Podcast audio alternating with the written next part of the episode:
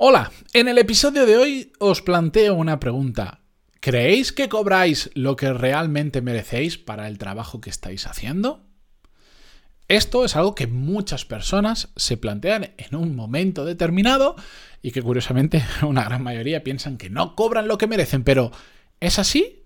¿Es correcto? ¿Estás cobrando de más? ¿Estás cobrando de menos? Bueno, hoy os voy a explicar cómo saber si estás cobrando lo que mereces, pero también os voy a explicar por qué es importante, por qué es muy importante cobrar lo que mereces. Así que, episodio 1021, y antes de empezar, música épica, por favor.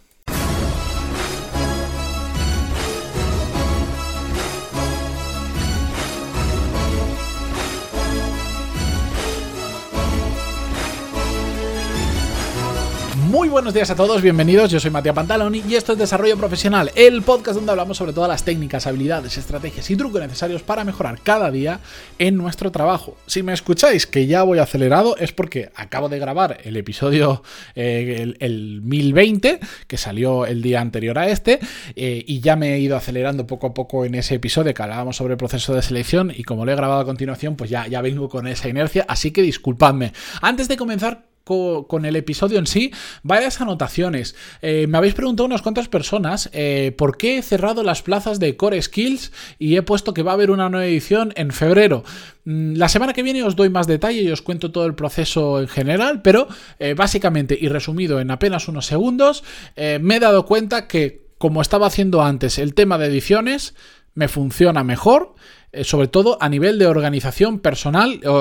Hace unos, no sé, hará 30 episodios, os dije que cambiaba el sistema y por qué lo cambiaba. Hice una hipótesis, lo probé y me he dado cuenta que me funciona peor. Así que, eh, o sea, que, no, me, no, era sostenible con mi forma de trabajar, con el tiempo que me, que me requería. Así que he vuelto al formato anterior. En febrero lanzaré la quinta edición. Os lo cuento la semana que viene con más detalles si queréis, pero simplemente, para, como ya me están llegando unos cuantos emails preguntándome exactamente lo mismo, para que los que escuchéis el podcast a diario, pues lo sepáis y lo tengáis en cuenta. De todas formas, si estáis interesados en el programa y no os dio tiempo a apuntaros cuando tuve las plazas abiertas, ahí cuando entráis en coreskills.es os podéis apuntar a la lista de espera, que no supone absolutamente ningún compromiso de nada, simplemente os avisaré, ya lo contaré la semana que viene, unos días antes de que abra las plazas, ya que os habéis apuntado a la lista de espera, pues tendréis, digamos, acceso prioritario a las plazas que de nuevo volverán a ser limitadas porque si no, no me da la vida para dar la calidad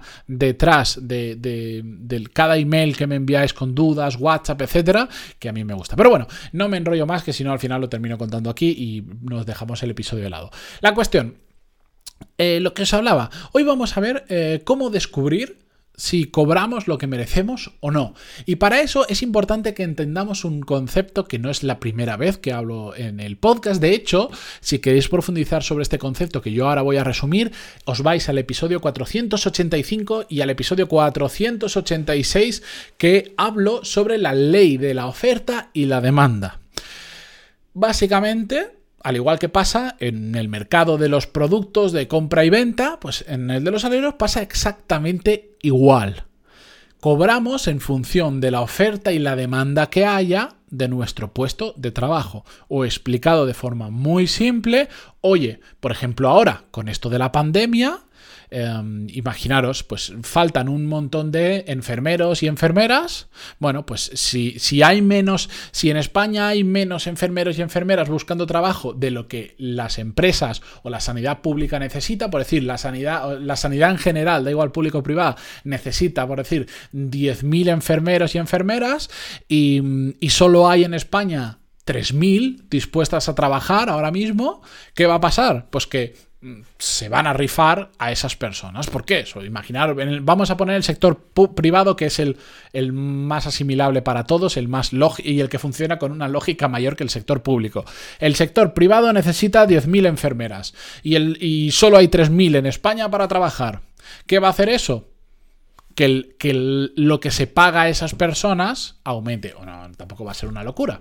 ¿Vale? Pero, pero que aumente. ¿Por qué? Porque hay muchas menos personas dispuestas a trabajar en eso que las necesidades que hay en el mercado que tienen las empresas. Es lo que pasa con el mundo de los desarrolladores, de los informáticos, etcétera, etcétera, que en general, en general hay muchos asteriscos, pero en general cada vez están mejores pagados. ¿Por qué? Porque hacen falta más pero no hay tantos buenos como, las empresas necesitan y por eso se pegan entre ellos, se roban informáticos de uno a otro y se terminan pagando salvajadas. ¿Por qué? Porque informáticos hay muchos, pero realmente bueno para determinado tipo de empresas hay muy poquitos. Entonces esos son los que se rifan.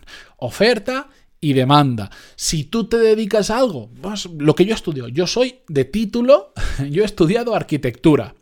Ahora mismo, pues tú le, pegas una patada a una piedra o al ratón que tengo en la mesa y salen 300 millones de arquitectos. ¿Y el mercado cuántos arquitectos necesita ahora mismo? Muy poquitos, eh, muy, muy, muy, muy poquitos. Muchos menos de los que hay dispuestos a trabajar como arquitecto y que tienen la cualificación para hacerlo. ¿Eso qué hace? Que los sueldos se vayan al suelo. Es así, nos guste o no, eso es Así. Y no es un tema de la responsabilidad que tengas, no es un tema de los años que te hayas pasado estudiando, no es un tema de los conocimientos que hagan falta, es un tema de ley, de oferta y demanda. Y esto lo explico porque hay mucha gente que dice que no puede ser que yo me he pasado cinco años estudiando y una persona que no ha estudiado, que se puso a trabajar con 16 años, esté en no sé qué puesto y esté ganando más que yo. Claro que puede ser dado la oferta de la ley y la demanda. Si esa persona sabe hacer algo que es muy demandado por las empresas y hay muy poquitas personas capaces de hacer eso, independientemente de si haya pasado o no por la universidad, va a tener la capacidad de cobrar mucho. En cambio, como tú, que has estudiado arquitectura, me pongo en el caso, si yo quiero trabajar como arquitecto, yo estaría condenado a Mm, a, trabajar por sueldos que son absolutamente ridículos, incluso hasta con figuras legales que son ilegales, como el del falso autónomo y todo eso. ¿Por qué? ¿Por qué existe la figura tanto del falso autónomo dentro de, del mundo de la arquitectura? Porque se lo pueden permitir, porque hay tantos que si tú le rechazas ser falso autónomo, que por cierto es ilegal, es decir, que te hagan ser autónomo cuando realmente estás trabajando única y exclusivamente para ellos, que si tú le dices que no, hay otro chalado detrás que le va a decir que sí. Es así de fácil. Y esto pasa en muchos, muchos, muchos sectores, por ejemplo, en el tema del derecho también pasa bastante, ¿no? Como en la arquitectura, etcétera, etcétera. Bueno, entonces, esa es la ley de oferta y demanda. Episodio 485 y 486 si queréis profundizar en ese tema. ¿Por qué os explico todo esto? Porque es la base para entender de que tenemos que cobrar lo que realmente merecemos, que es el equilibrio entre la oferta y la demanda.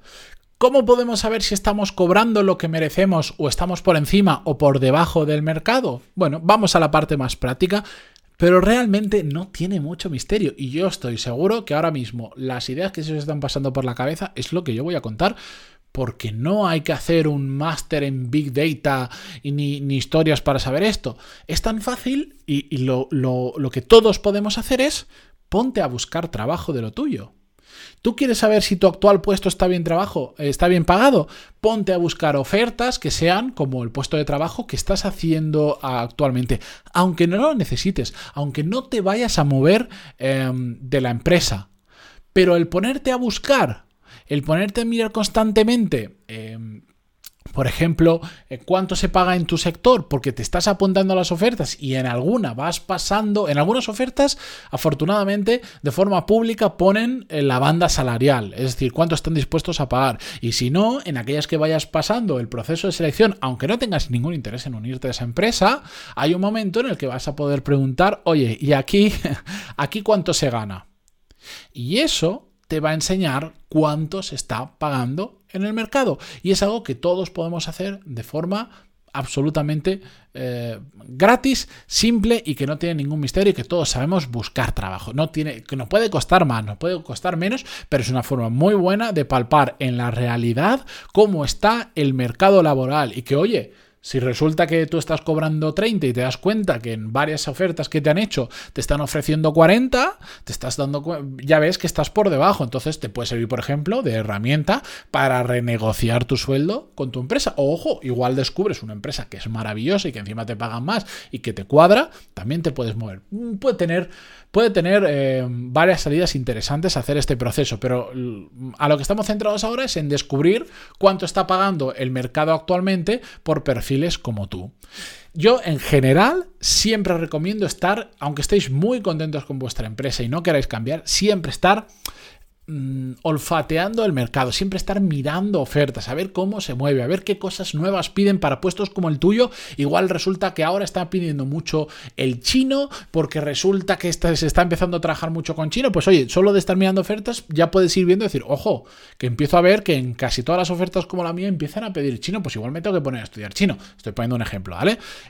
Hay que estar al tanto del mercado, no nos tenemos que dormir, que el mercado cambia muy rápido, las empresas van muy bien y al día siguiente pueden ir muy mal, o pueden haber cambios de organización, reajustes, o nosotros nos podemos cansar de nuestro jefe, de la empresa o de lo que sea.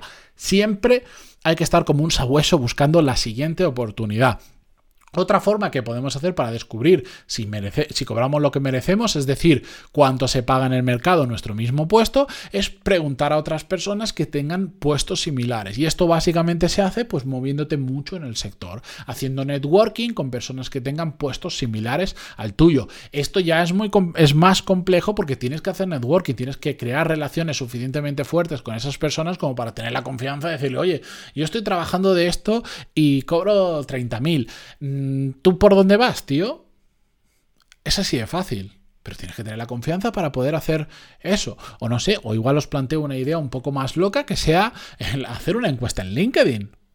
Oye, ¿Cuánto se paga de media? No sé cuánto. Hay un montón de... Incluso LinkedIn tiene una herramienta para ver los, los, salarios. Lo que pasa es que en España por lo menos no termina de funcionar muy bien, eh, solo en determinadas carreras profesionales, eh, pero tiene una herramienta. Ponéis salarios LinkedIn y os sale en Google. La herramienta que os va, os va a dar una idea de cuánto se paga vuestro puesto, etcétera, etcétera. O también otra alternativa que os doy, en que para determinados eh, sectores puede ser muy útil, es contactar a headhunters y decirle, oye, Mm, me dedico a esto, estoy buscando nuevas oportunidades profesionales y, quiero ver, mm, quiero buscar cosas, pero también quiero saber cómo se comporta el mercado. Yo ahora mismo estoy en esta banda salarial, cobro X, 30.000, lo que decía el ejemplo, por ejemplo, y me gustaría, y, antes de ponerme a buscar como un loco, también quería saber tu opinión de si ves que está bien o no está bien respecto al mercado, lo que sea. Una gran mayoría van a pasar de ti, mm, pero otros no, y otros pueden ser amables y te van a contestar, también porque ven oportunidad, porque al final los headhunters lo que hacen es siempre estar olfateando personas buenas por ahí que estén dispuestas a cambiarse de trabajo por si algún día les surge una, una empresa que busca a alguien como tú, tú estar en su lista de contactos para ofrecértelo. Así que es un ganar-ganar por ambas partes. Como es que no conozco ningún headhunter, Matías, pues te metes en LinkedIn y pones headhunters en buscar y te van a salir unos 3 millones de headhunters. Y ya tienes ahí para conectar con ellos y preguntarles de forma absolutamente abierta y sin ir por rodeo, decir, oye, estoy pensando en, quiero ver si estoy cobrando lo que tengo que cobrar eh, y si no, pues me moveré de trabajo, ya veré qué hago, como tú te dedicas a esto, quería preguntarte, tal, tal, tal. Así de simple. Y si los que no te contestan, pues oye, no te contestan. Pero hay que, yo no pienso en el que no me contesta, sino pienso en el que alguno de ellos me va a contestar y ahí voy a sacar información. De todas formas, la primera opción que os da de poneros a buscar trabajo es la forma más fácil de todas en ver cómo está el mercado. Y por último, para terminar, eh, quiero recalcaros algo que he comentado muchas ocasiones y que voy a seguir comentando en muchísimas ocasiones porque para mí es algo muy importante, que es el equilibrio de nuestro sueldo. ¿Y a qué me refiero? Lo que nosotros cobramos tiene que generar un equilibrio entre lo a gusto que tú estés, que nosotros estemos, y lo a gusto que se siente la empresa pagándonos esa cantidad. ¿Por qué? Si la empresa nos paga demasiado poco, hay un desequilibrio. Y cuando nosotros nos demos cuenta de que estamos trabajando por 30.000, cuando en otras empresas, por hacer exactamente lo mismo y hay oportunidades de ello, se está pagando 40 o 50, ¿qué va a pasar? Que por mucho amor que nosotros le tengamos a la empresa, si es el caso, que también puede ser todo lo contrario, tarde o temprano, hay un momento en el que dices, hombre, yo qué sé, si el desequilibrio es muy grande, dices, yo me encanta trabajar donde trabajo, pero es que en esa empresa que también me gusta o que pinta muy bien, por las mismas horas me están pagando 50 en lugar de 30. Al final estamos trabajando para ganar dinero, tampoco somos tontos. Otra cosa es que digas aquí pagan 30, ahí pagan 32, pues no me muevo porque no me merece la pena, porque la diferencia al final del mes en limpio es muy poquito y más o menos eso es un equilibrio, ¿de acuerdo?